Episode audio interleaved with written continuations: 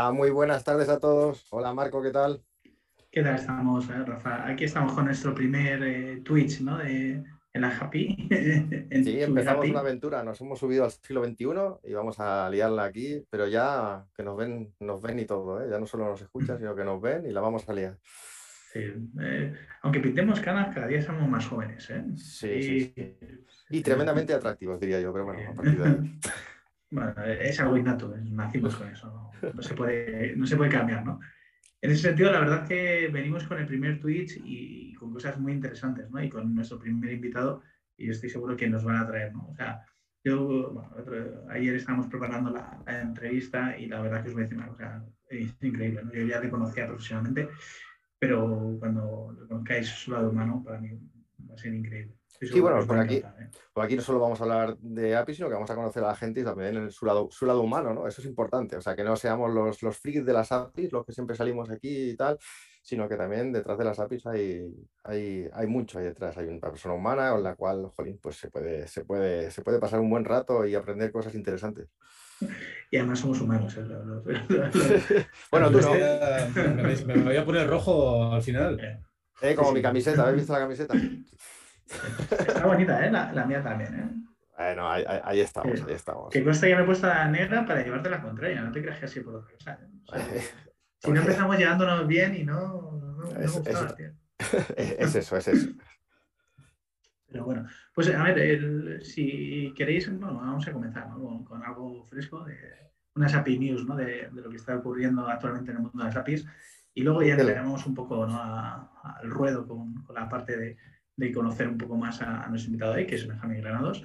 Yo la próxima vez os voy a decir una cosa, yo quiero como los hormiguero, quiero una pantalla atrás que ponga Benjamín Granados. Arriba, hashtag, hashtag lo que sea. Ahí, lo dejo, ¿eh? ahí, lo, ponemos.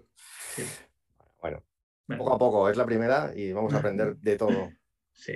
Pues mira, si quieres empezamos, ¿no? La parte de API News de esta semana, la verdad es que es increíble. Viene, viene cargadita, ¿eh? Viene cargadita. A ver, empieza cosas en una semana, pues puede decir que no. Pero bueno, lo más importante, yo creo que también es comentar un poco la parte del evento que hicimos dentro de la Fundación de API Security, que fue esta semana. La verdad es que fue brutal, ¿no? O sea, hoy en día, 500 eh, personas dentro de, un evento online es totalmente brutal. Y la verdad es que fue muy interesante, ¿no? Cómo, bueno, pues cómo se está haciendo, ¿no? Se está apostando en el día a día de pues, mejorar la seguridad. Sabemos que además la guerra. Y bueno, y no la guerra, es decir, cada vez se atacan más y las APIs evidentemente están en el centro, ¿no? Y es verdad que desde que comenzó la guerra, que desde aquí, pues, nuestros, eh, nuestro apoyo a Ucrania, eh, ha aumentado casi un 600% el número de ataques a, los sistemas y sí, porque las APIs.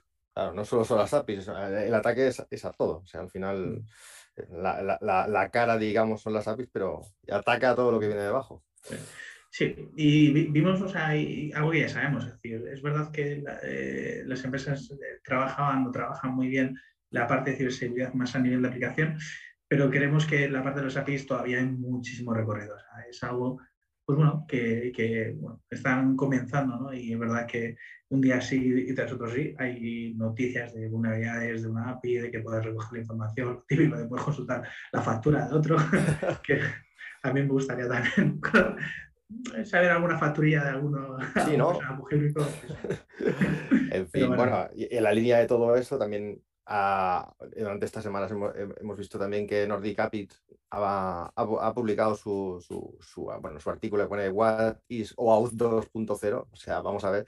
Eh, problemas de seguridad, que bien lo he hilado, os mola, lo sabéis, lo he hilado con OAuth 2, ¿vale? Nada, dejaremos el enlace aquí abajo para que vayáis siguiendo las, las indicaciones. Al final sabemos cuándo tenemos, cómo tenemos que hacer el setup, cómo funciona, qué, es un, cómo son los grants, etcétera, etcétera, ¿vale? O sea, que al final, autorización, autenticación, ahí tenemos mucho que aprender y lo tenemos ahí.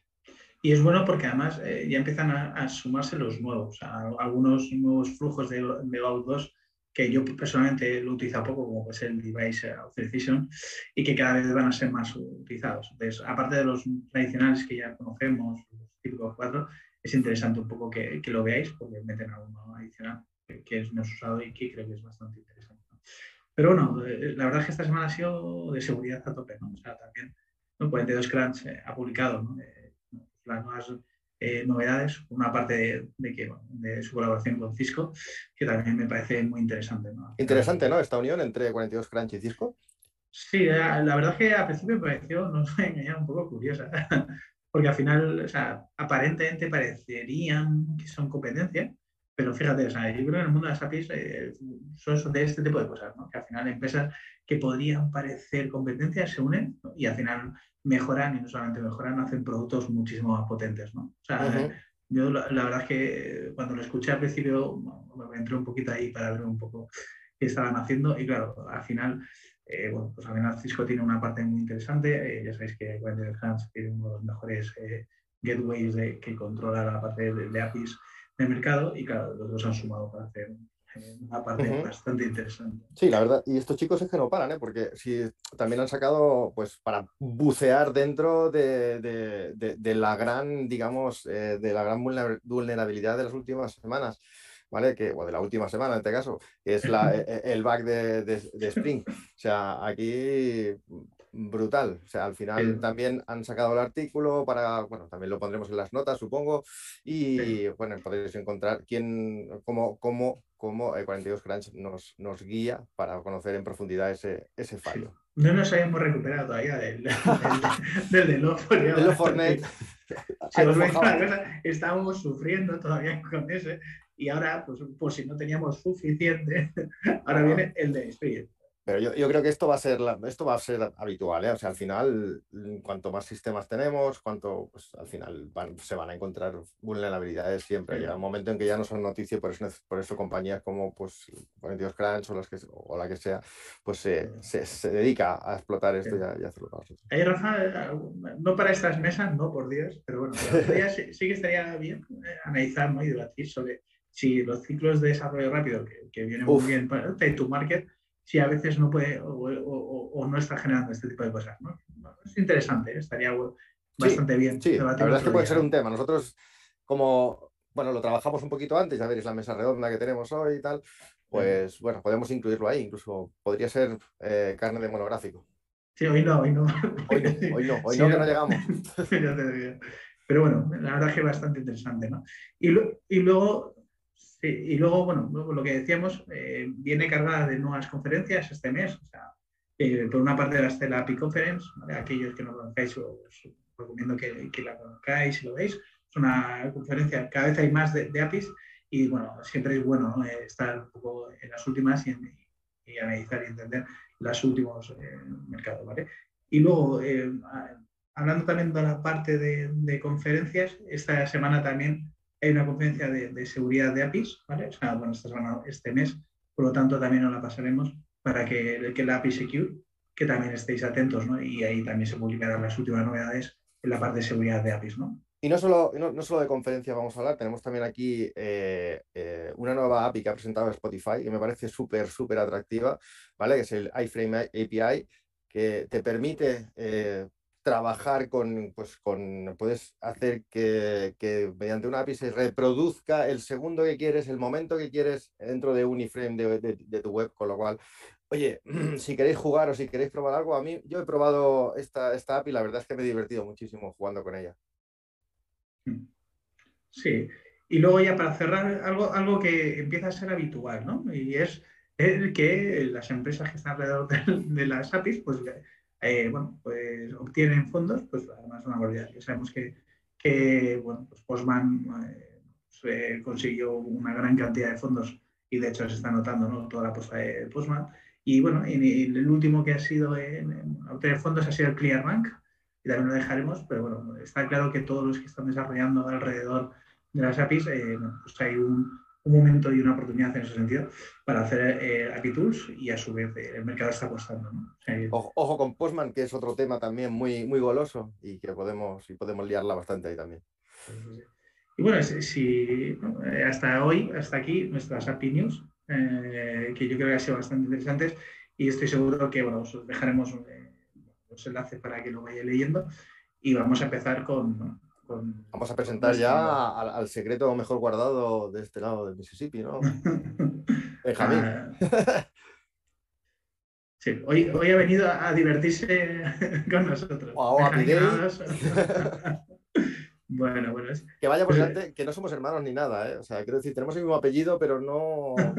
Vamos, Benjamín, yo no te conozco de antes, vamos, no, no sé. ¿eh? Se, nota por el pelo, ¿eh? No os digo nada.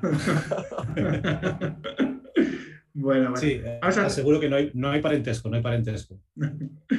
Bueno, pues si quieres, eh, vamos a presentar un poquito a, nuestro invitado hoy. la verdad es que es como, como los tres que estamos aquí, somos un vie, viejo y joven, es decir, llevamos 10 años de, dentro del mundo de las APIs, pero bueno, yo creo que, en ese sentido nos sentimos, nos sentimos jóvenes eh, en este mundo porque siempre estamos... Eh, Mucho. Y entonces, la, primera pregunta, eh, que no te creas que va a ser qué edad tienes, ¿no? No, ojo, eh, ojo, porque Estabas esperando, las preguntas, las preguntas igual, igual, no, igual no es lo que te esperas, porque al igual te estás esperando mm, dónde aplicaría OAuth 2, mm, pues no es eso. No, no, no. no. Aquí vamos a preguntar cosas interesantes. ¿A qué edad perdiste el pelo? Uh, bueno, si hay amigos, algún amigo mío por ahí en el, en el, chat se reirán, pero es verdad, a, ver, tengo que decir, tengo una familia bastante grande, yo soy de Segovia, y tengo una familia bastante grande y todos mis primos eh, son pelones como yo, pero sí que es verdad que cuando empecé a currar eh, en la informática, por así decirlo, genéricamente, mi primer curro de programador junior en una empresa, pues en esos dos años eh, vivo manteniendo, pero ahí ya la cosa no remontaba. O sea que puedo ah. decir que hay una conexión entre la genética y eh, currar de informático, que al fijo, final pues, tiene fijo que estabas haciendo front, fijo que estabas haciendo front. Estaba, estaba programando en ASP, fíjate. Mira, ¿ves? ¿Ves? ¿Ves? que ha llovido. Así, así no puedes tener pelo, está clarísimo. programando en ASP Mm. No, no bien. No, no, no. De hecho, duró muy poquito, luego tuviste que poner, tuviste que poner la, la X después. ASPX, porque claro. Duró poco, duró poco. Pero bueno, es como empecé, en una empresa pequeñita, pues haciendo portales y haciendo eh, gestores de contenido cuando ni siquiera existían los CMS. O sea que. Bueno. está guay, está eh, nuestros inicios, ¿no? En ese sentido. Eh, yo tenía otra inquietud, ¿no? Que, que me parecía muy interesante y, y, también una inquietud grande. Es, ¿Por qué casi todos los que estáis en, en el mundo de las APIs todos sois ex VBA, es decir, nacieron las APIs en VBA, no sé, eh, creo que hay más ex VBA que APIs, no sé, ahí estamos un poco. Sí que es verdad que coincide que mucha gente que, bueno, que ahora está en otras empresas o siguen el VBA y que están haciendo ruido o que están, son referentes en nuestro país por el tema de las APIs han pasado por ahí. Yo mi experiencia personal es que hay un factor fundamental y es que tiene el BB una cultura engineering en general súper potente eh, y eso se refleja en lo rápido que han sabido aplicar su estrategia.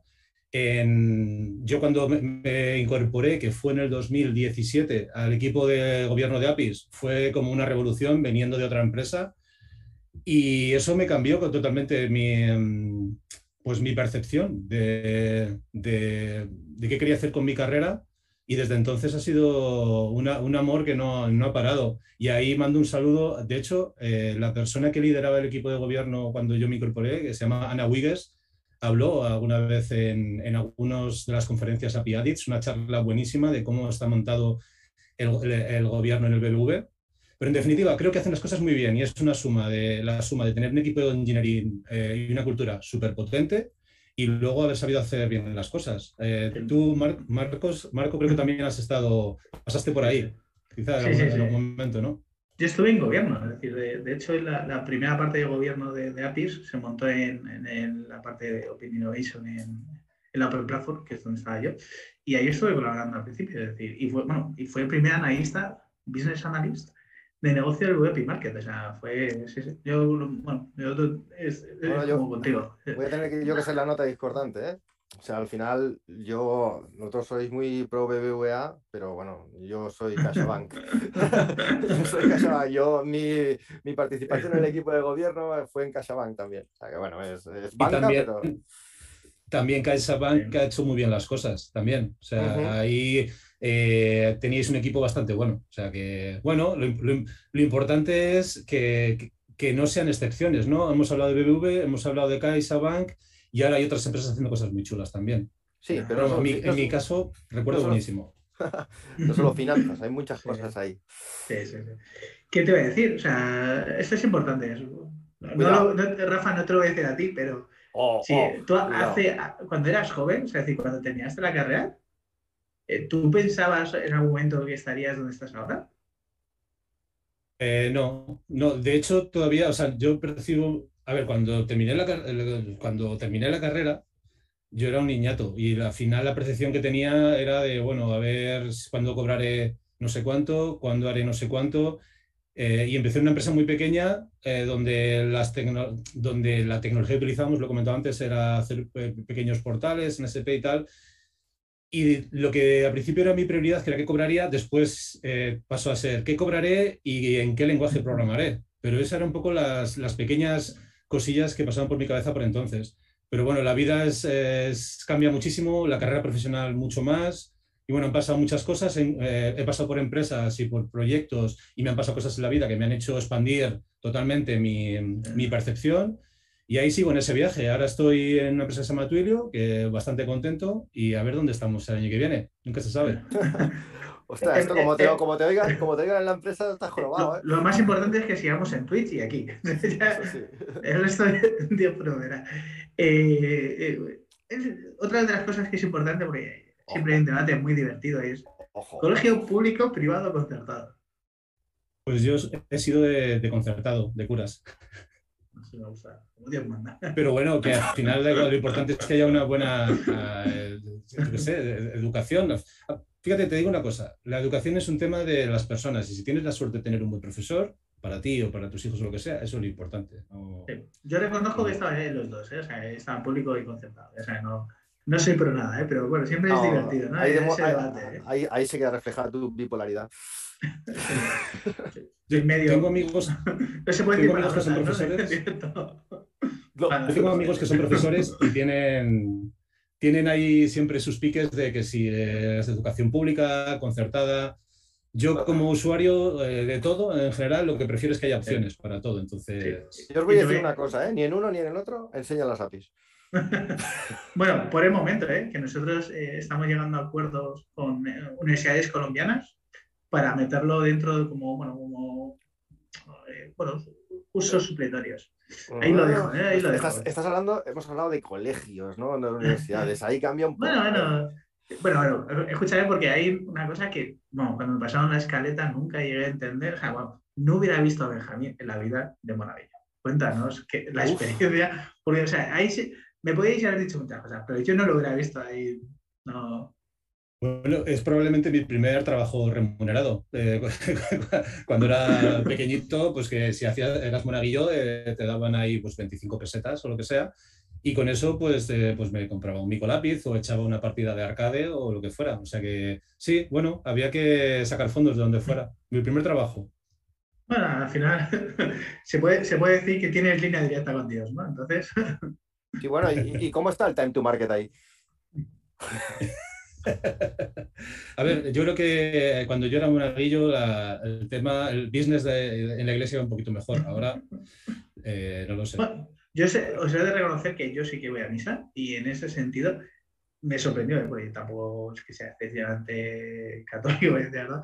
Y está llenísima, o sea, que, yo creo que, en ese sentido sigue trabajando bien el business, ¿eh? ahí lo dejo.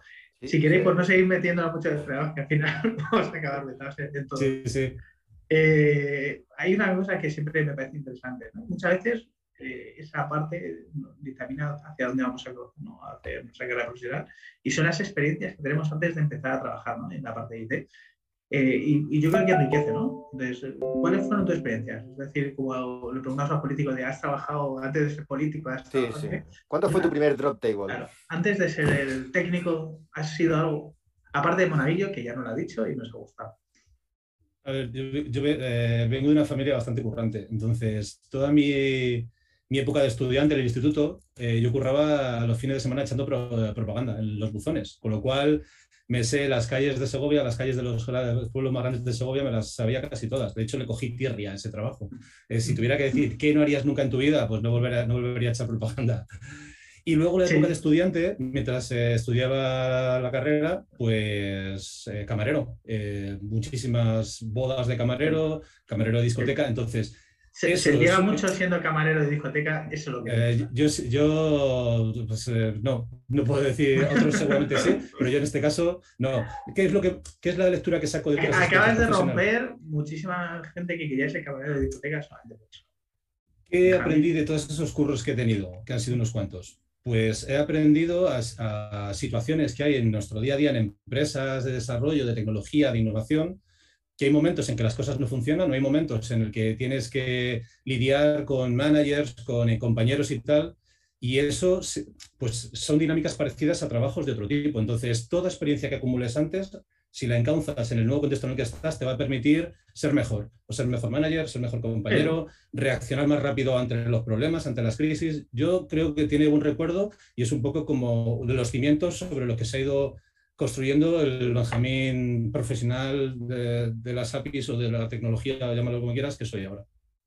Yo de reconocer, o sea, un pequeño así rapidillo de mí, que yo, daba publicidad, bueno, mi padre me ponía publicidad tenía un restaurante donde iba la gente eh, en condiciones alcohólicas y entonces eso eran bocatas. ¿no?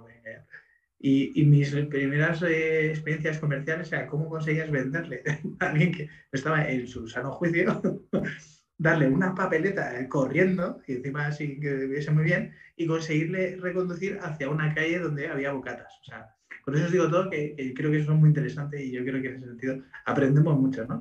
Eh, bueno, y ya para cerrar un poco lo que es eh, la parte de carrera, y me ha gustado mucho ¿no? la parte de eh, tu, pues, tu título de LinkedIn, que creo que siempre es divertido.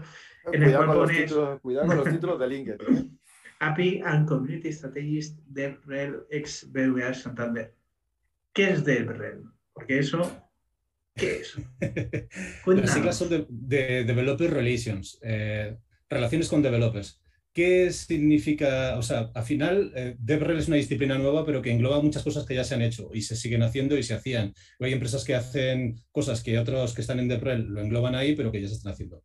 ¿Qué significa DevRel? Significa poner los developers en el centro de la adopción de productos y tecnologías y establecer un equipo especialmente dedicado a, a cultivar, favorecer, fortalecer esas relaciones con developers. ¿Qué es un DevRel? Un DevRel para, para un developer tiene que ser la representación de la empresa y para la empresa un DevRel es la conexión con la realidad de los developers y las comunidades. Pero es una disciplina tan, tan, tan diversa que tiene muchísimas formas de aplicarla y de entenderse. Hay, por ejemplo, hablando de open source, pues eh, el tema de las comunidades open source, eh, cómo se gestionan los contributors, colaboraciones y demás, pues es, una, eso puede tocar la parte de REL. Marketing para developers, eh, conectado más o menos. Cuando tú eres miembro de una, imagínate, tú utilizas MuleSoft, ¿vale? Eh, para hacer tus APIs. Ah, MuleSoft tiene una comunidad bastante potente que tiene sus embajadores y tal.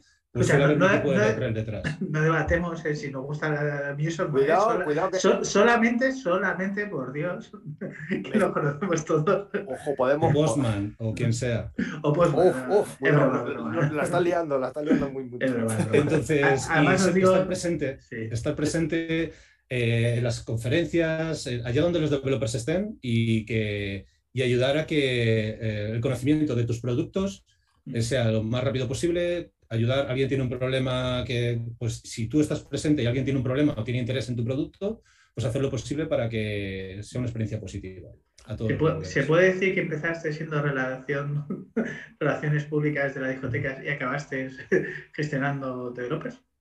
Hay mucha similitud entre unos y otros. Es, muy distinto, es muy distinto. De hecho, DevRel existe porque hablar con developers es distinto al marketing, a las ventas, a todo eso. La, lo que pues los ingenieros, no voy a hablar de developers, sino la gente de tecnología queremos hablar con tecnólogos, que, nos den, que traten los problemas desde el punto de vista de tecnología, no desde el punto de vista de me lo quieres vender o eh, te, lo, te lo, quiero, quiero que entres en esta campaña, sino que cuéntame, el tema es, el DevRel empieza, cuéntame, eh, ¿tienes algún problema en qué te puedo ayudar? Es al revés, o mira, yo he hecho esto en esta situación y me ha funcionado así, pero también tengo este, este otro que me ha hecho así. ¿Tú qué estás haciendo ahora? O sea, es una forma, de, es como eh, los congresos de médicos. Los congresos de médicos hablan, médicos hablan con médicos. Pues DevRel al final, eh, con, los de, con los de gente de tecnología es lo mismo. Pues no funcionan las ventas, no funciona el marketing. Está claro.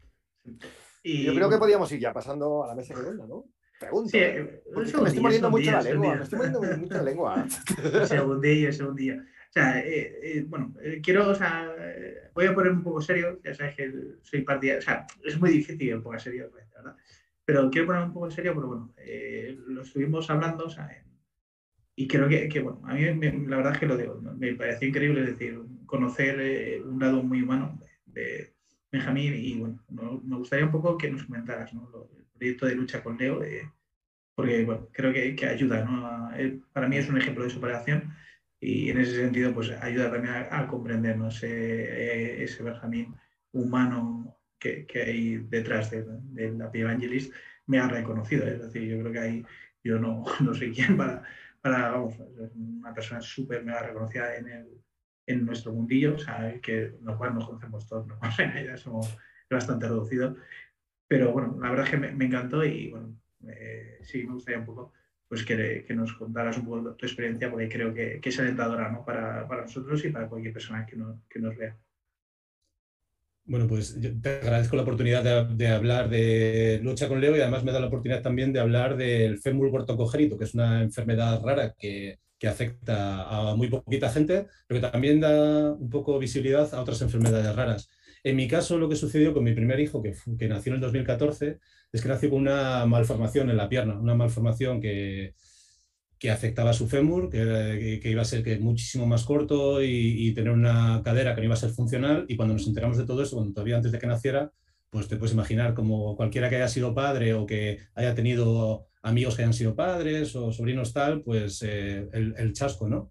Pero bueno, al final, en cuanto encajamos un poco el golpe, pues lo que hice personalmente pues es eh, intentar ver qué opciones había para esa, para esa pierna. O afortunadamente no era nada que afectara a su, a su cognición o a su que pudiera vivir o morir, ¿no? Pero la pierna cuando es tu primer hijo, pues lo es todo, ¿no? Que tú quieres que para tu hijo vaya lo mejor del mundo.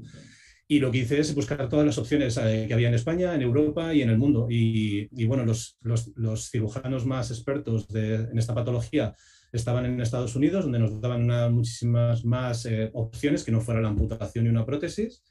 Y cuando conseguimos que, este, que el mejor médico del mundo para estas patologías, que se llama Dror Paley, viera a Leo cuando solo tenía, a mi hijo, cuando solo tenía tres semanas y nos dijo las opciones que había, pues al final era solo un tema de pasta. Y lo que hicimos es crear una campaña que se llama Lucha con Leo, donde hicimos en dos años, pues, mil millones de cosas. Y bueno, fue gracias a mi familia, gracias a toda la gente de Segovia que se volcó con, esto. Y bueno, ahí estuvieron involucrados Cristiano Ronaldo, estuvo involucrado Casillas, un montón de famosos que, que también, pues, pero un montón de, de, gente de todos los lugares de España que nos ayudaron. Hicimos un montón de eventos deportivos, crowdfunding, en fin, conseguimos el dinero para poder operar en Estados Unidos. Luego ahí hubo su movida porque estuvo muy malito, en fin, fue una, dos años que fue una locura. Pero ¿qué pasó con Benjamín eh, después de todo eso?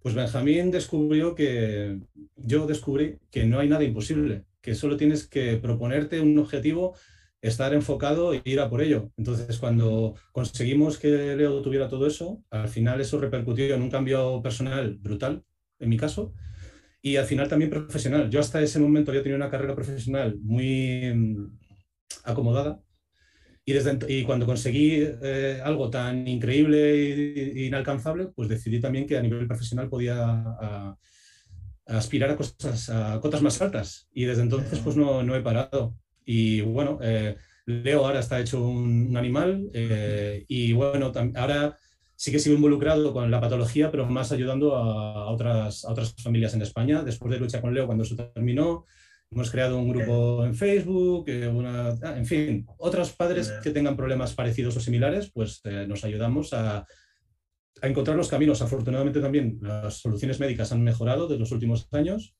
pero bueno, no hay nada imposible y lo importante es eh, poner, so, soñar alto, que, que, solo nosotros nos ponemos nuestros límites. Sí. Luchaconlego.org si alguien quiere verlo. Sí. La, la, verdad es que lo digo, o sea, no puedes verme, o sea, pero tengo la piel de, vamos, de escarpia. Él lo dice, o sea, yo cuando lo estuvimos preparando, etcétera, me parecía increíble, ¿no? O sea, primero porque yo creo que a partir de eso, o sea, cualquier reto es posible, ¿no? Yo creo que, que lo que más quieres en tu vida son tus hijos y, y, y enfrentarte sobre estos retos, eh, me quedo muchas veces o me quedo sin palabras, ¿no? Eh, ahí Benjamín, o sea, eh, la verdad que lo bueno de Twitch es, que la gente puede ir preguntándonos y, también interactuar un poco con nosotros en directo, que es un poco el objetivo.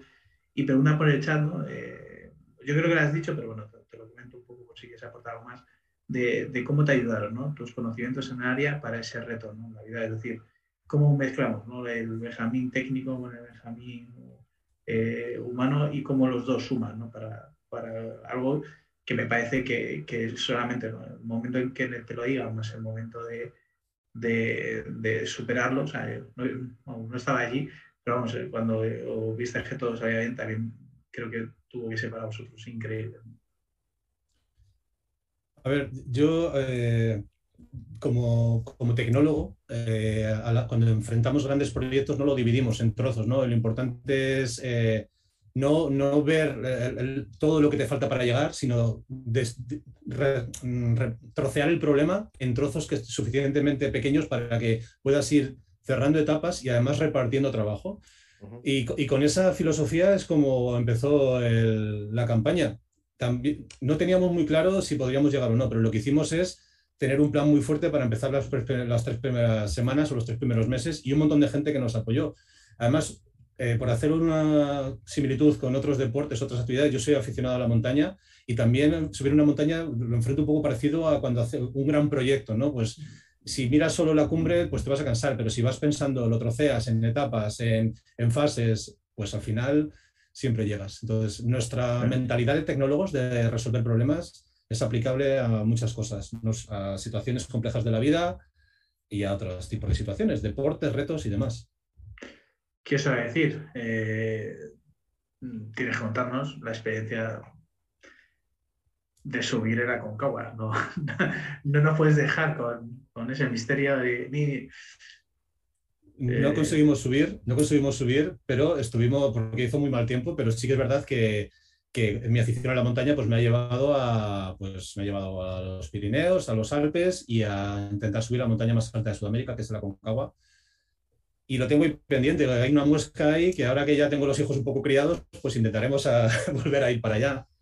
Pero sí, es bueno, pues al final todos eh, detrás de nuestra vida profesional hay aficiones y en mi caso, pues la, montaña que comparto con, amigos de toda la vida que afortunadamente seguimos manteniendo ese nexo. Bueno, eh, si, queréis vamos a, a, pasar, ¿no? Por darle, eh, la verdad, tengo que recuperarme casi, voy a decir la verdad. Eso sí. Es que ahora, digas, digas, lo que digas ahora, eh, ya, no. Ya, no. tiene importancia. O sea, te lo digo, te lo digo así. O sea, Marco, sí. final, ahora que hablamos hablar de, de, low code, que es lo que teníamos pensado. Que no. Voy a preguntar algo de experiencia con Apps antes de entrar en, en eso, porque yo necesito recuperar un poco. Sí, sí, sí. Muy... Sí, sí. De hecho, estaría guay tener publicidad en algún momento. No. Tipo, sí, irme, mover un poco y volver, pero bueno, vamos a seguir.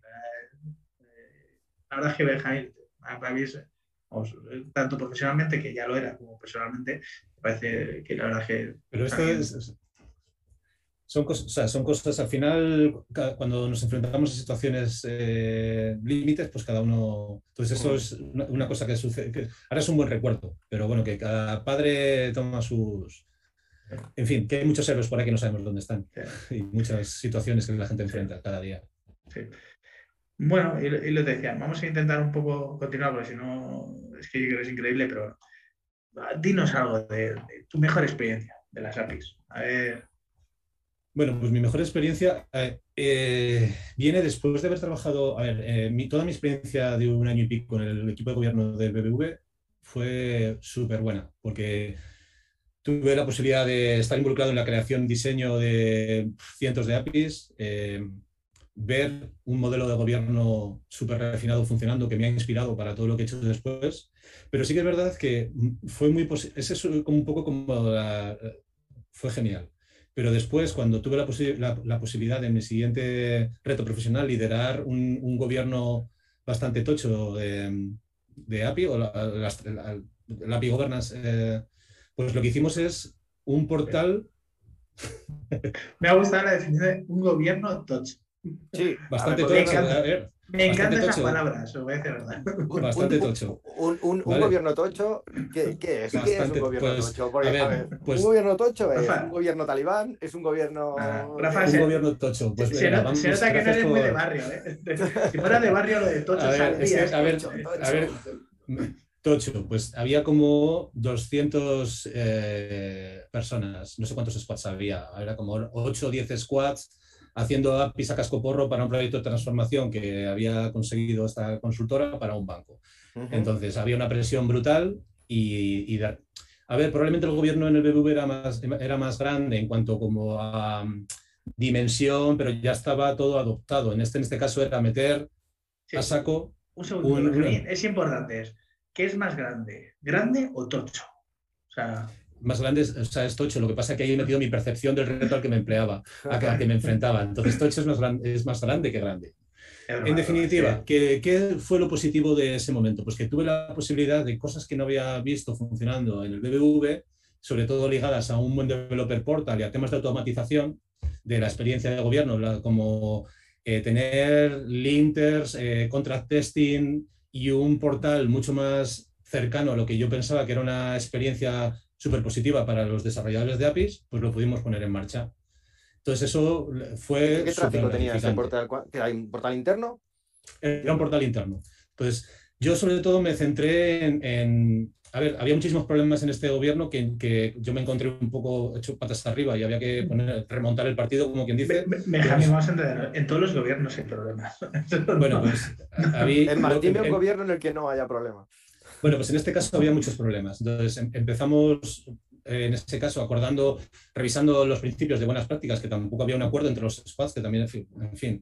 En cuanto tuvimos eso claro, empezamos a hacer unos linters, eh, montamos un sistema de revisión, de revisión de especificación un poco consistente sobre GitHub y con eso en- eh, un poco ahí ya cogido un poquito con alambres, empezamos también a hacer automatizaciones de contract testing y demás porque había muchos problemas también con la percepción de versionado de las APIs. Fíjate también, pues había, se montaban, cada vez que había una entrega, se montaban unos carajales del carajo. Entonces, empezamos un poco automatizando y al final lo aterrizamos en un portal donde la gente ya podía ver cómo iban las revisiones, los API, eh, los linters, validar previamente si el contract testing iba bien o iba mal, eh, hacer discovery de todas las APIs, no solo las tuyas, las de tu squad, sino las que estaban haciendo los demás. Y además eso también mejoró la percepción del cliente, que también es- hasta ese momento era bastante negativa y al poder ver un poco también cómo internamente nos estamos eh, preocupando de que los equipos eh, pudieran tener las mejores herramientas, pues, pues creó un buen impacto en ese momento en una situación en la que el, gobierno iba mal. A mí, ahora aquí, cuando me has estado explicando todo eso, me ha saltado una duda brutal. Sé que no está en el guion, pero porque eh, en ese portal introducías temas también de autenticación y autorización o eso lo llevabas por otro lado.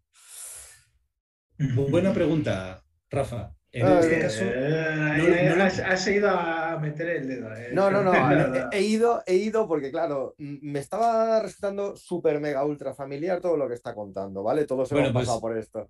Y quería saber eso para. Jolín, yo también tengo alguna inquietud, ¿sabes? Me, me gustaría conocer tu, tu opinión, claro.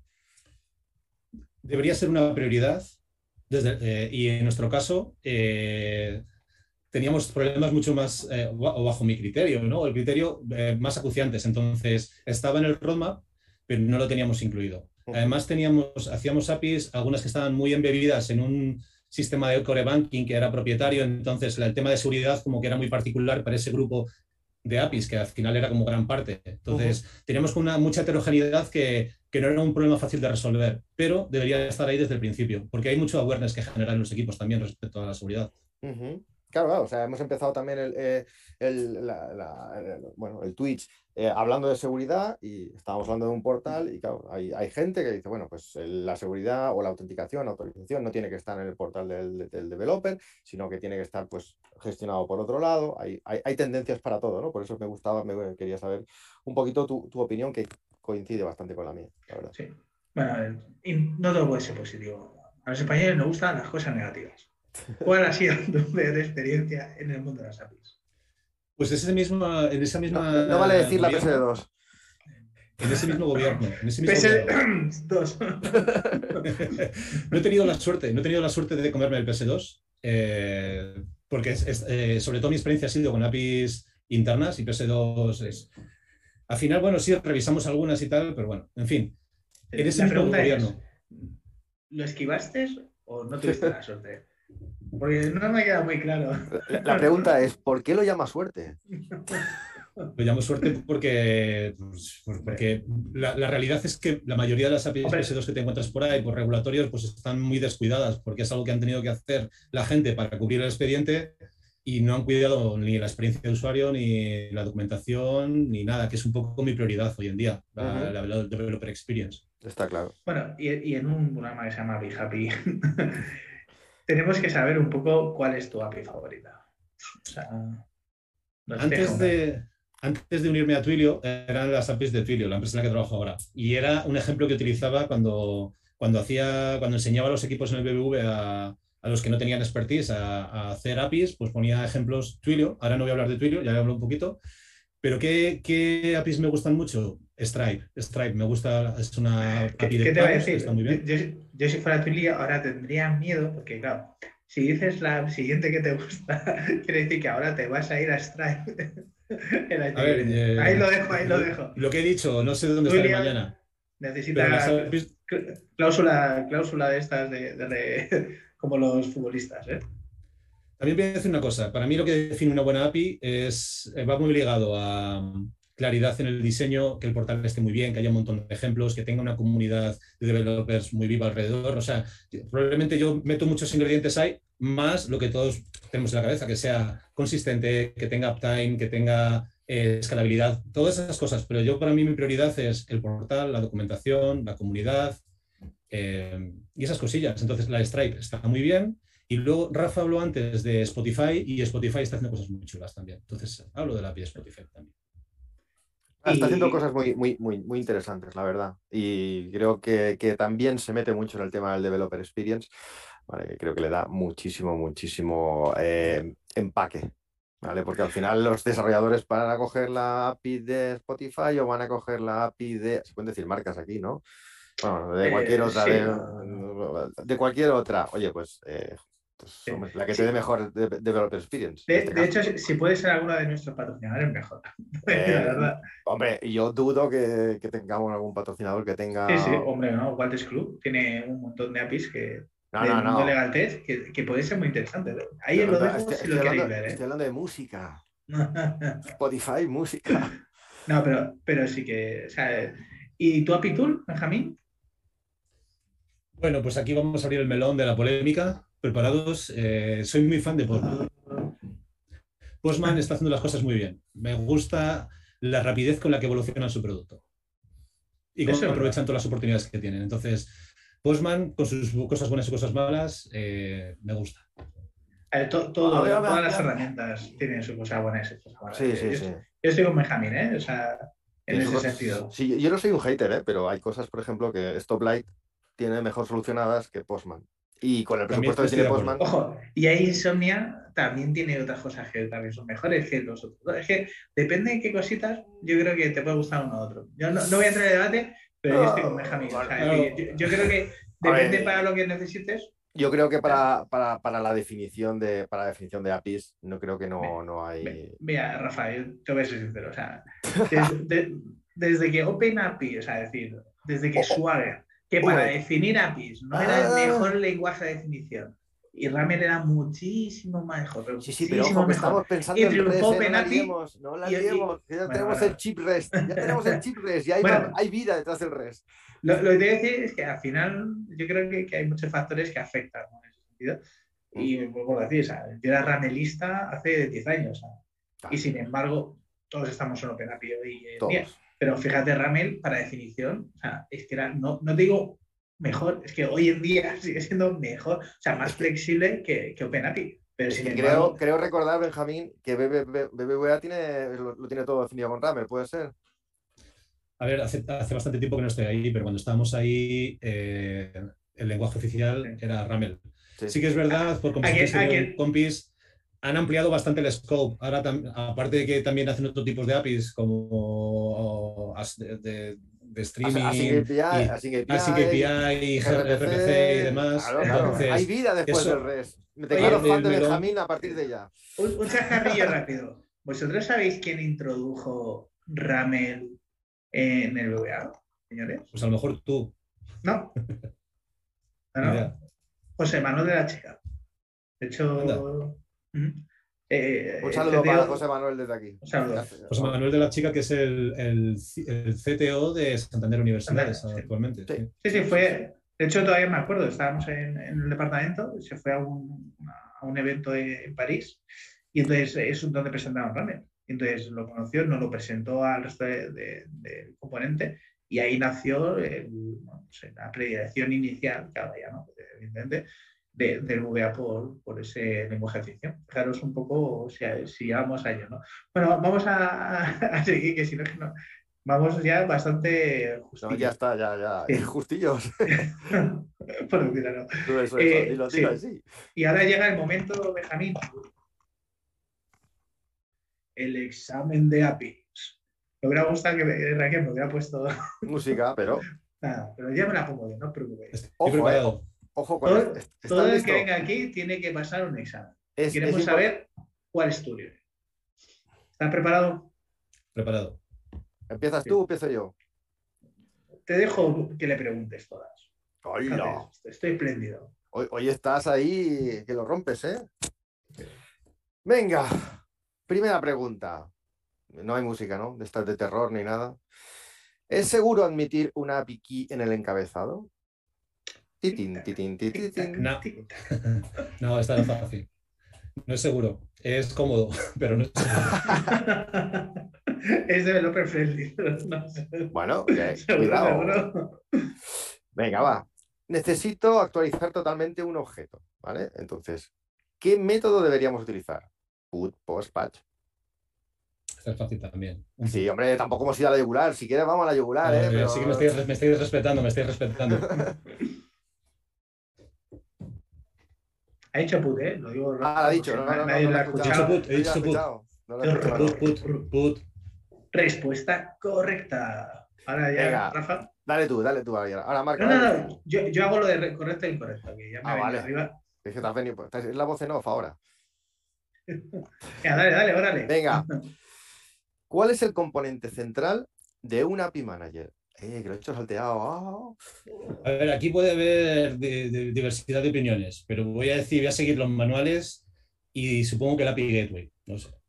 Respuesta correcta. Siguiente. Esto es muy triste, en fin, o sea, necesitamos una música para esto, ¿eh? O sea, es muy triste. eh, en fin. Venga, ¿cuál es el estado de la API donde se pueden realizar peticiones, pero no suscribirse? Esta no me la sé, amigos. Si fuera un tipo T, o sea, de esta de, de opciones, eh, podría elegir un poco, tirarme a la piscina, pero esta la tres opciones, Marco, va. No, no, decidla vosotros, no me la sé. Nada. Es la realidad. Oh, Hostia, estás peor todavía. Voy a, voy a beber para olvidar. Lo sentimos. Es respuesta incorrecta. La bebida no es una. Bueno, ¿cuál es la respuesta correcta? Que no, uno nunca tiene que dejar de aprender en su vida. Vamos, Rafa. Eh, aquí yo lo que teníamos previsto, ¿vale? Es dejarla para que el siguiente concursante, Vale. eh, pero luego te la decimos, luego te la decimos, ¿vale? Pero es Venga. para que el siguiente, para saber si es, entiéndeme, ¿sabes? Así, así, así Ah, lo que, utilizamos. que- que Rafa no se lo sabe. Ah, no, no, yo tampoco me lo sé, eso, eso, eso. No, no, ahora venga. dejémoslo para el siguiente, porque así ya tenemos para actualizar. Y además está No, marcada. esa es buena, esa es buena. ¡Mierda! no, no. Es que no vemos el chat, yo no lo veo. Chivatos, chivatos. Tienes que mirar, tienes que mirar en Twitch ahí con el rabillo del ojo, estoy ahí. Jolín, vale, vale, pues nada. Qué cabrones. Bueno, Vale, cu- ahora, ¿cuál es lo que me he dejado antes? Neces no. Sí, ¿cuál es ha sido ob- Sir, Sir Alvarix el quien ha, quien ha acertado. no, te, Sí, te falta, la- te falta, te falta cuál es el estilo, ¿eh? de Vale, APIs. ¿cuál es el estilo de APIs que facilita el descubrimiento de recursos? Utiliza links para apuntar. Ah, vale. Utiliza. re- Es que estaba aquí. Utiliza links para apuntar a, a recursos. Tic tac. tic, A ver, esta es, es Esta útil, pero, pero cansino de implementar. Supongo que es Mucho. ateoas. Ateoas, supongo. Sí. Respuesta correcta. Pero estoy muy de acuerdo contigo que es pesado. Es pesado, es pesado. Es pesado, es pesado. Eh, El- la, única, la única API donde lo he visto yo bien, bien, bien, bien, bien ahí es en el, en el, en el API portal de Marvel. Si echáis una al, al, al developer.marvel.com, ahí veréis una que está súper bien eh, parida, se puede decir aquí. Eh, bueno, sí. que está súper bien parida en este aspecto, ¿vale? Ya lo veréis. Os voy a decir un, día, un, chajarrillo, y es que discutí con un arquitecto de VA, que no voy a decir el nombre, porque él decía que todo lo teníamos que hacer así. Y yo decía que, que eso era muy tedioso en general para hacer un. Es tedioso, pero mola. ¿eh? frontal. Y es útil ¿eh? para el desarrollador. Nos preguntan que qué gana el que ha acertado. Nada, lo que vamos a ir haciendo es un ranking de, de API Experts. Sí, y, y el que gane volverá. Pero en serio lo han soplado. Espérate, voy a entrar aquí. Sí, hombre, lo suyo, ¿no? Deprecate la respuesta. Vaya, hombre. Respuesta correcta. Ah, bueno, sí, sí que la han puesto. ahora que he hecho la, la, voz en off y ya, podemos continuar. Sí, pues eh, ya la verdad es que ya no tenemos preguntillas. La verdad es que Benjamín ha sido un placer, la verdad, conocerte un poco más. ¿vale? Y ahora nos vamos a hacer una mesa redondilla en el cual eh, evidentemente Benjamín se incorpora a, debatir y a discutir con Rafa y conmigo sobre, de hecho, voy a ver si consigo llevar la contraria a ambos para que, que, no se confíen. Eh, y bueno, yo creo que, que, hoy nos llegamos, ¿no? Para cerrar ya el Twitch, pues unos temas bastante interesantes, ¿no? y antes, antes de, de, terminar, os diría que ahí, Raquel, hay que hacer un pequeño, ¿no? Eh, indicación de quiénes son nuestros, nuestros eh, patrocinadores. ¿no? Al final, pues en Apiadits somos una fundación. Eh, estaría guay que tuviéramos, unos dieran pues, muchos millones, pero no así. Y al final, pues los patrocinadores nos ayudan a poder organizar este tipo de eventos. ¿no? En este caso, pues uno, bueno, lo, voy a decir yo rápidamente, ¿vale? está por detrás y nos ha ido el MuseSoft, que ya sabéis que es una de las herramientas eh, más importantes en el mundo de las APIs, ¿vale? Y tiene una gran integración con la parte eh, de Salesforce. Tenemos también eh, a Walters Club, que lo decía que es bastante interesante, eh, aquí estáis empezando en el mundo de, la tech. O sea, que conozcáis su developer portal y, también conozcáis la, la, gran cantidad de APIs que tienen allí. Tenemos también a Asway, ¿no? que es un, a veces siempre decimos que que, no es, o sea, es curioso que no sea muy conocido, pero tiene una, gama y de hecho hay empresas aquí eh, que son que, lo utilizan y son bastante conocidos. Tenemos también a APG, ¿vale? Que, bueno, API, perdón, a Google Cloud y que eh, para mí también es ya sabéis que, que, me parece uno de los más eh, potentes ¿no? en ese sentido. Y como digo, ¿no? también es uno de los eh, API managers más conocidos API. Y, luego, y bueno, evidentemente Google Cloud no os voy a contar, pero es una de las soluciones más potentes de APIs. ¿no? Y claro, hay otro patrocinador que yo creo que, que, os va a sonar un poco, que es Twilio, que también nos ayuda ¿no? en esta evangelización y del cual también pues, le damos las gracias, ¿no? solamente porque eh, nos apoye, sino que además nos haya permitido ¿no? tener a, Benjamín con nosotros. Y bueno, y también, y para terminar, eh, a Clozapi, que es una consultora que, que, ya sabéis que trabaja en la parte de, las APIs y bueno, que está liderando muchas eh, iniciativas y entre ellas también bastantes API Tools. Y nada, ya pasamos, si queréis, a la mesa redonda, en el cual, pues bueno, creo que hay unos topics bastante interesantes y esperamos a los que, que, sean de vuestro interés. ¿no? Si quieres enunciar tú. Sí, sí, sí, sí. Empezamos un poquito, empezamos un poquito con cada en la mesa redonda. Aquí lo que queremos tratar es pues un tema polémico, pues man sí, pues man no. Bueno, este ya llegará, ¿vale? Pero, pero bueno, tenemos una serie de topics que, que, bueno, yo por ejemplo voy a empezar por uno de los primeros que habíamos hablado, que teníamos preparados en el guion, y es, vale, eh, Actualmente hay muchas soluciones de low code, ¿vale? Que te generan, te autogeneran los códigos, ¿vale? Te genera el código de tus aplicaciones. Pero claro, a, nivel de mundo API, APIs low code, creer o no creer, quiero decir, nos creemos que las APIs, o sea, que los eh, aplicativos low code van a ser capaces de definir un contrato tener en cuenta los, eh, los datos sensibles, ofuscar lo que tenga que ofuscar, etc, etc, etc, solo con un golpe de clic. Existe el botonazo, y aquí abro debate. Yo creo que hay, mi opinión, mi opinión es que para unas APIs sencillas podemos llegar a utilizarlo, pero para unas que encapsulen según qué tipo de, de criticidad, pues yo ahí no me la jugaría. Pero esa es mi opinión. A ver, no sé qué es lo que pensáis, Marco y Benjamín. A ver, pensando en que yo cuando... Tienes que decir que no, o sea, tú tienes que decir que sí. Yo acabo de decir que no, tú tienes que decir que sí. No, a ver, está, eh, es que es imposible decir que sí, 100%. no, no puedo... De hecho, yo siempre lo, lo digo así, ¿eh? cuando estudiaba ya hace 20 años, ya tengo muchos añitos, eh, yo pensaba que hoy no se desarrollaría, voy a decir verdad. Es decir, no me expliqué por qué, pero yo pensaba que, que, se iba a acabar el código y que cuando llegásemos a, a estos tiempos pues todo sería pelotitas o serían botones y como gráficamente programa esto. ¿no? Eh, todo lo contrario, el ASCO triunfa.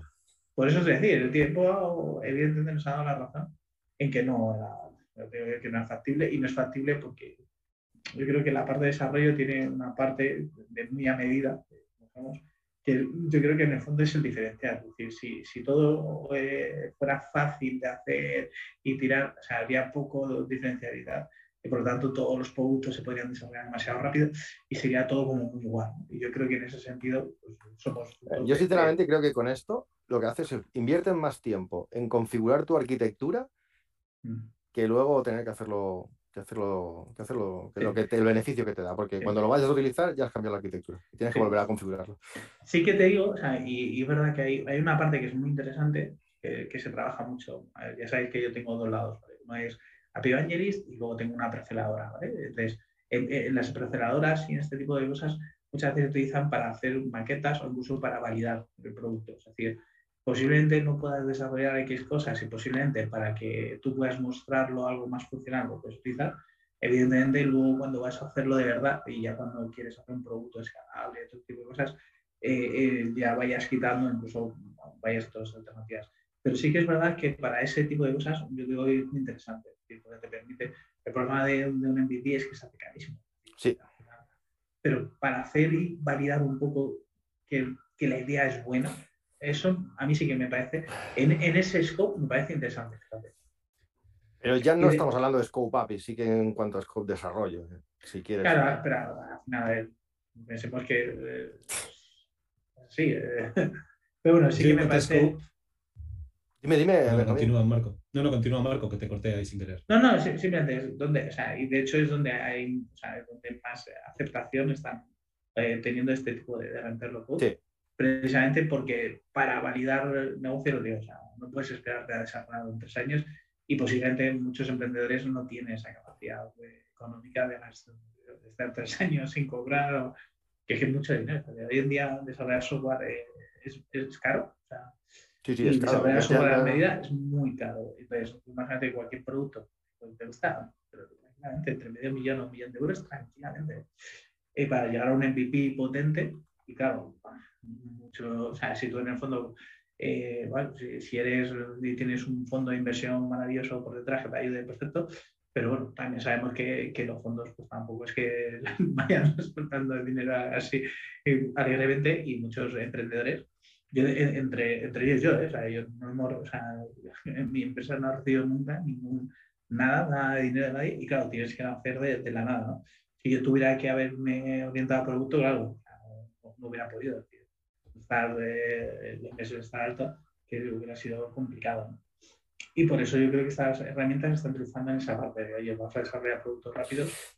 A ver, yo creo que, yo creo que, por ejemplo, si tiras para un CRUD, ahí te voy a dar toda la razón, ¿vale? O sea, si, te trata, si tratas de, pues mira, te voy a conectar a este base de datos, hazme unas altas, bajas y modificaciones y listo, pues chimpum, ya está bien. En el momento que tienes que ya aprender a meter lógica en esos sistemas para, para meter tu lógica de negocio, pues, ¿por qué no lo haces ya directamente, no? Sí, no, estoy de acuerdo. Por añadir algo, por pues añadir algo en este punto, es que creo que low code tiene un buen encaje como complemento a productos de tipo plataforma. Eh, imagínate, tú te, compras una sola, o sea, en tu, tu estrategia de tecnología tienes un producto que te soluciona la funcionalidad X y como parte de las funcionalidades, las opciones que te da el producto, te permite que hagas tu implementación de cierta funcionalidad o te da soluciones serverless. Y en esas soluciones serverless también tiene ciertos elementos que te permiten pues muchas, muchas cositas, que tengas tipo lambda y que la codifiques como sea, o que también te permite hacer implementación de, tipo low code. Ahí me parece una funcionalidad muy buena. Ok, totalmente de acuerdo. ¿Están de acuerdo o no me gusta? esto no vale, vamos a pasar por la siguiente, porque esto no es, esto no mola. Vamos a, vamos a por otra, vamos a por otra que puede dar más polémica. ¿Realmente existe el API First? ¿Sí o no? Me he saltado unas cuantas, pero está igual.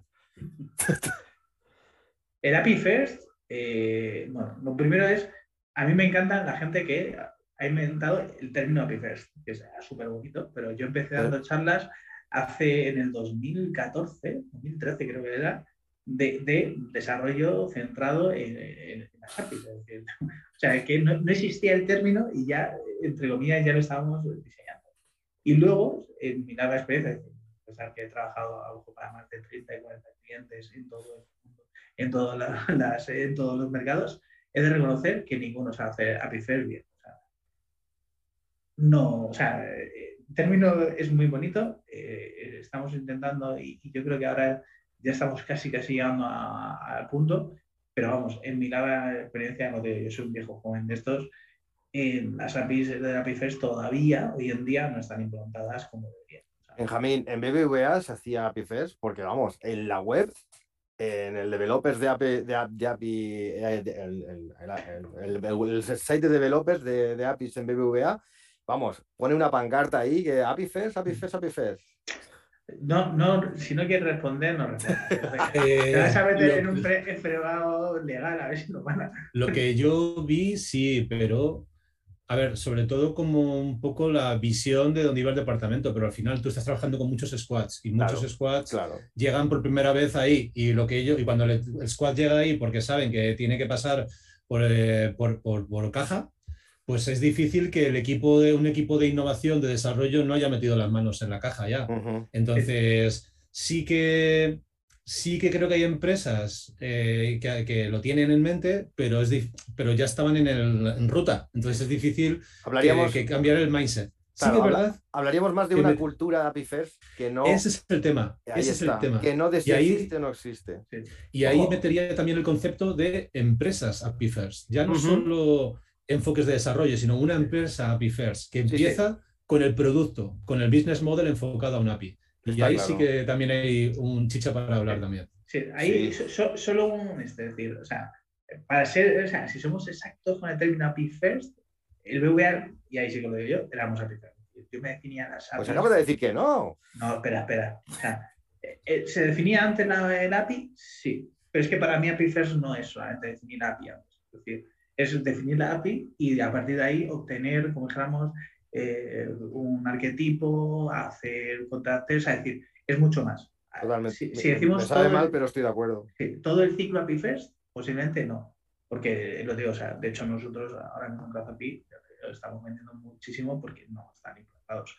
pero, pero he de reconocer que realmente lo que era el API, o sea, yo te digo sí porque ya te digo yo que en mi departamento, que yo era a pioner hace 10 años, me obligaban a, definirla antes y antes de implementarla. Lo que pasa es que no había ningún. por, eso digo que lo que hay que hacer, es eh, añadir el, término cultura APIFERS, ¿vale? Decir, oye, lo primero que tengo que hacer es mi contrato API, ¿sí? Bueno, pues sí, vale, pero eso es APIFERS. Bueno, si luego después no lo utilizo para con todos los beneficios que esto te da, pues, pues no lo sé, pero la cultura Pifes, yo para mí, para mí, creo que sí que ya está en bastantes empresas arraigadas, ¿vale? Yo he estado, en las dos últimas que he estado, eh, en una estaba arraigándose, no, no, no, vamos, básicamente estaba, pero no, pero no tenía esa cultura, y en la que estoy actualmente sí que la tiene esa cultura. yo creo, si hablamos de cultura Apifers, sí. Sí, lo, que es el ciclo Apifers, creo que todavía hay Además, Además, ahora, eh, ya por pasar a otro tema, creo que un factor diferencial en las empresas en general, ya hablando, trascendiendo el tema APIs, es la cultura del engineering, que lo metí antes. Eso es Sí, fundamental. Es básico, estoy totalmente de acuerdo contigo. Y, y va ligado al tema también de DevOps. Y es fácil, es muy fácil eh, juntar todos los conceptos. Y hoy, en- y hoy en día, y además el talento nuevo que llega viene con este mindset. Hay otros que nos han pillado en el camino y hemos tenido que hacer el, el pivotar para, ¿eh? para cambiar, para cambiar de contexto. Pero es que es como son las cosas ahora. Entonces es muy fácil, es más fácil, no muy fácil. Es más fácil eh, unir los puntos para meter el tema de, de cultura engineering, eh, DevOps, Development Lifecycle con un enfoque API First. Total- Es más fácil, pero hay un montón de retos alrededor. O sea, no, Totalmente, totalmente de acuerdo. Aquí no va a haber eh, polémica. O sea, yo Pues creo que el, el departamento de si estamos de acuerdo, ha de no existir. O sea, ha de existir y ha de poner las bases. Bueno, O sea, que Bueno, y- totalmente, y- totalmente ¿y qué opináis del Open Banking? A ver si consigo que yo, yo hice la contraria. Vamos a ir terminando, así que este es el último punto de la mesa redonda. Yo me voy a dar mus. Me voy a dar mus porque, eh, sobre todo, mi experiencia con APIs del entorno financiero han sido las APIs internas. Con lo cual, ahí me puedo tener mi opinión personal, pero no lo he tocado con, las man- con mis manitas en, mi- en mi carrera profesional. Así que ahí vosotros sois los que... Aquí, aquí, yours. aquí hay un debate muy, muy bestia, porque cuando hablamos también de APIs internas, por ejemplo, tenemos las APIs B2B, ¿vale? No solo las B2B2C, ¿vale? Sino las B2B, las que son para un partner que tu entidad financiera pues está a un acuerdo directamente con él, que igual tiene un, ce- un certificado que entra con un actor determinado, etcétera, etcétera, etcétera, ¿vale? Todo este tipo de cosas, ¿vale? Mm, No sé si consideran externas o no, pero aquí, por ejemplo, yo creo que, que también se pueden llamar ah, financial APIs, ¿vale? Pero no son las que estamos hablando. Yo creo que las que estamos hablando o las que Marco preguntaba son más las externas, son más la, las- la- la utilización de las APIs, pues del palo Twilio, ¿no? O del palo las, la- las externas, ¿no? O sea, Sí. creo que va Sí. por ahí, ¿no? Sí, yo os voy a decir en general, o sea, tengo una larga decepción en general, ya si salimos de, de la parte de Open Banking en general con los estándares, porque realmente yo creo que hay pocos estándares en todas las estas. Es decir, los que están, yo creo que tienen mucho margen de mejora, sin meterme en el Open Banking, ¿eh? es decir, que también tengo mis, mis cosillas, pero para ser sincero, o sea, yo he trabajado con estándares en el mundo telco, en el mundo insurtech, en el mundo web, y, y personalmente creo que, que hay que hacer, o sea, yo sé que, que se está potenciando, pero yo personalmente creía que en el 2022 llegamos a tener, por lo menos en los principales eh, negocios, estándares en los cuales eh, la parte de dominios, eh, al final cuando trabajas eh, estándares es precisamente pa- para dos cosas. Uno es para que los dominios sean similares o iguales en ambos sitios y dos, para que no tengas que pensar los principales servicios. Siempre hay algunos que no están, pero etcétera. ¿no? Y en general no, no los veo. O sea, yo creo que hay mucho margen todavía y yo creo que hay mucho por avanzar en ese sentido. No sé qué opináis vosotros eh, respecto a... Aquí hay mucho, hay, aquí hay mucho, mucho trabajo para hacer por delante. También nos hemos acomodado con el tema de la, creo que el hecho, y, y veréis que le tengo un poquito, un poquito de manía a la PSD2, ¿vale? Pero que, que al final ha hecho que nos acomodemos y ya te lo dan hecho y te montan un sistema y, te, y tienes Redsys por ahí en medio para que te lo gestione todo en medio. ¿Para qué vamos a dedicarle más tiempo a, a esto? No lo sé, no sé si se ha convertido en una facility para hacer esto, pero eso es un debate que, que deberíamos, deberíamos abrir. Sí. Pero para mí es una comodidad que se ha abierto ahí, ¿para qué voy a, de- a dedicarle más espacio si el ROI Eh, de, no lo tengo claro? Porque al final los pagos han de ser... los- Claro, pero eso son dos cosas distintas. Para mí el Open Banking me parece, eh, de hecho me parece que es súper necesario.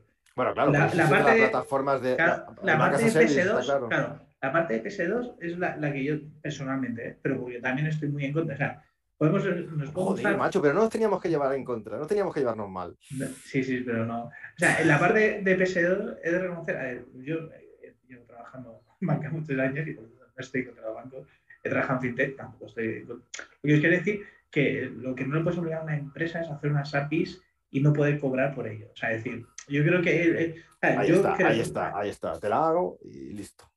O sea, para mí, o sea, para mí el problema no es decir, para mí, o sea, puedo, puedo entenderlo, no me gusta mucho que solamente sean bancos, no, ¿y por qué no seguros y por qué no retail? Es decir, habría que ver que si, si, jugamos todos, jugamos al mismo mercado. Y luego, dos, yo creo que un banco que además es que tiene unos costes carísimos de NIPS y de cosas esas, Sí, tú ojo. no le puedes obligar a que sea gratis. O sea, es decir, es que te va a dar el servicio de tu vida. O sea, es que, o sea, es que normal, es decir, es como si yo tengo una empresa y me obligas a hacer desarrollo de gobierno gratis porque me apetece a, una comisión. Entonces, yo creo que, la filosofía es increíble, es decir, yo, yo promoviendo lo que va y me parece que la filosofía en forma positiva, da igual, ¿eh? en cualquiera de los el mundo seguro, el mundo telco, me parece que es brutal y que debemos de promoverlo, ¿vale? O sea, es verdad que está siendo muy desordenado y muy desorganizado y los estándares no están bien y, todavía hay muchísimo que ordenar y poner un poco, digamos, eh, pero es verdad que no le puedes obligar a alguien a no cobrar por dar un servicio. Y eso, o sea, para mi punto de vista, es lo que han hecho con los bancos y eso yo creo que no es positivo. Es decir, porque si a ellos, o sea, al final es normativo, o sea, al final lo que te está lo que está lo que, lo que, lo que está pasando es que es normativo, o sea, a lo bestia, o sea, tienes que hacerlo y seguirlo y además lo tienes que hacer así. Y si no, no te, no te, no te certifico en esto y. Mm, claro, tienes que hacer así, pero otros pueden ganar dinero con eso, pero tú no. O sea, para mí, fíjate. Hombre, y, las no en este caso. Claro, y no tengo nada en contra. O sea, yo creo que los bancos deberían de, de cobrar como otro servicio más otra cosa es que a lo mejor fuera regulado, no voy a decir que no, pero es que no puedes dar un servicio gratuito y, porque sí, y para que otros ganen dinero. ¿no? Y yo creo que eso es lo que ha matado, por ejemplo, para mí al PS2, que no tenga la calidad necesaria. Es decir, porque si el banco cobrase, como otro servicio más, pues posiblemente le daría más cariño porque es normal. Decir, joder, claro, porque además es basta que, que, vas ganando. O sea, si esto te da un revenue importante, pues vas a utilizarlo. Sí, ahí Benjamín, no sé si estás en contra. Pues, a ver, no tenía una posición formada, pero al final me he calentado de escucharos.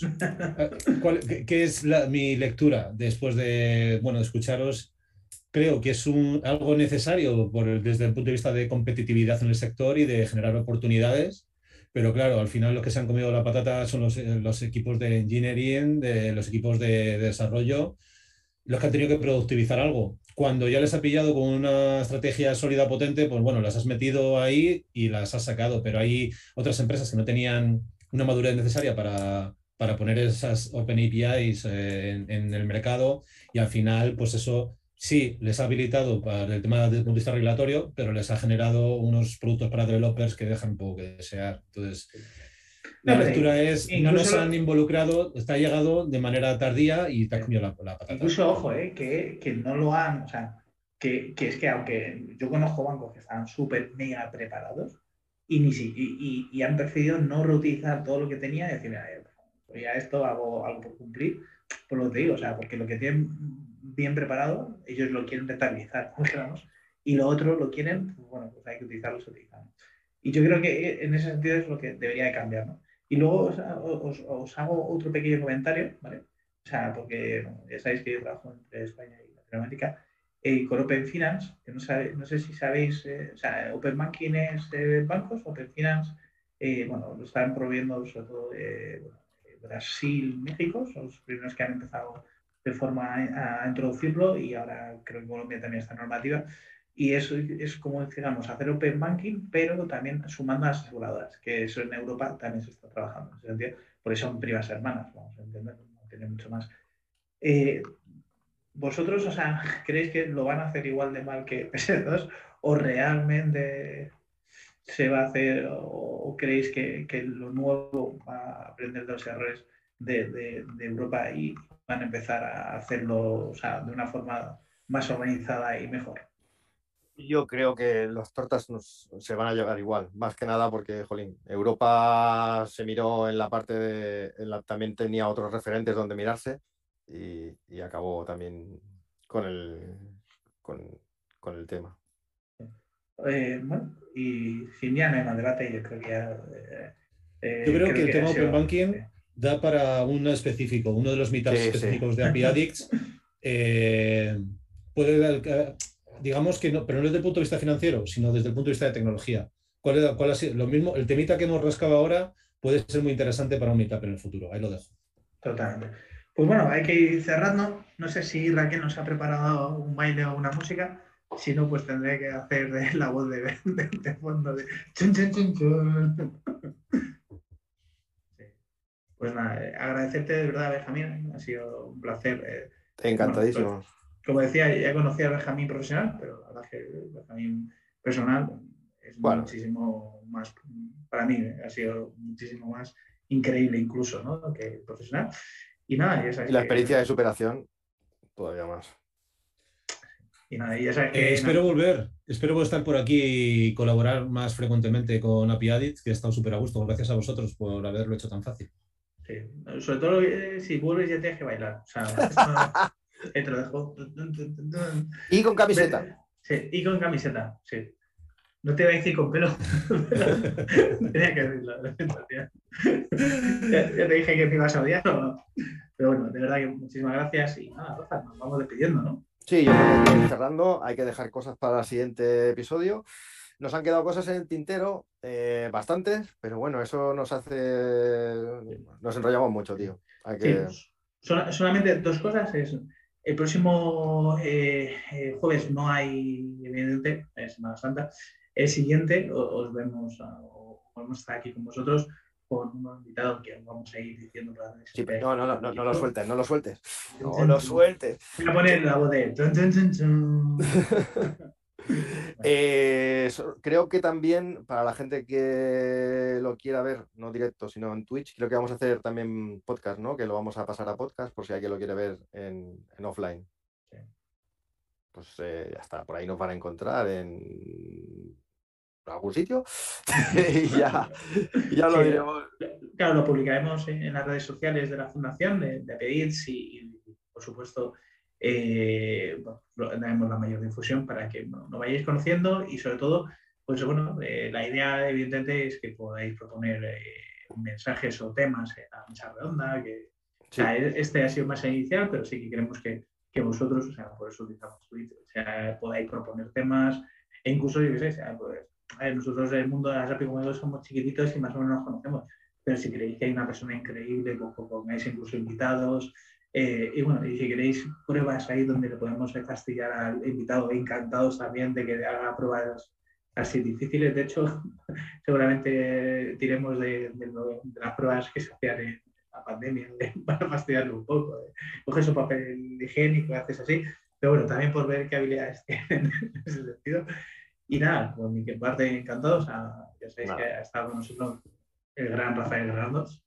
Eh, y el, y el Super Marco Sanz, que hoy no nos hemos hostiado y algún día tendremos que hacerlo bien. es que hemos sacado temas que igual estábamos de acuerdo. Pero bueno, las próximas las vamos a tener que. Sí, sí, el próximo debatimos más sobre si GraphQL sí, ¿no? Y así ya. Uf, cuidado que empezamos ahí. O Postman, ¿eh? Ahí, ahí. Amenaza con Postman porque Benjamín ha sacado ahí el Postman y, y yo he sacado el Stoplight. Esa es esa gran discusión. La de gran dicotomía actual está entre Postman y Stoplight. pues eh, ya para el próximo. Pues muchísimas gracias. Nos vamos despidiendo de nuestro canal y nada, agradecer como siempre a Raquel y por supuesto a nuestros patrocinadores. Repito así rápidamente. Twilio, Cloud Happy, Google Cloud, API, Asway y Waterschool. Muchísimas gracias ¿vale? y nos vemos en el próximo capítulo.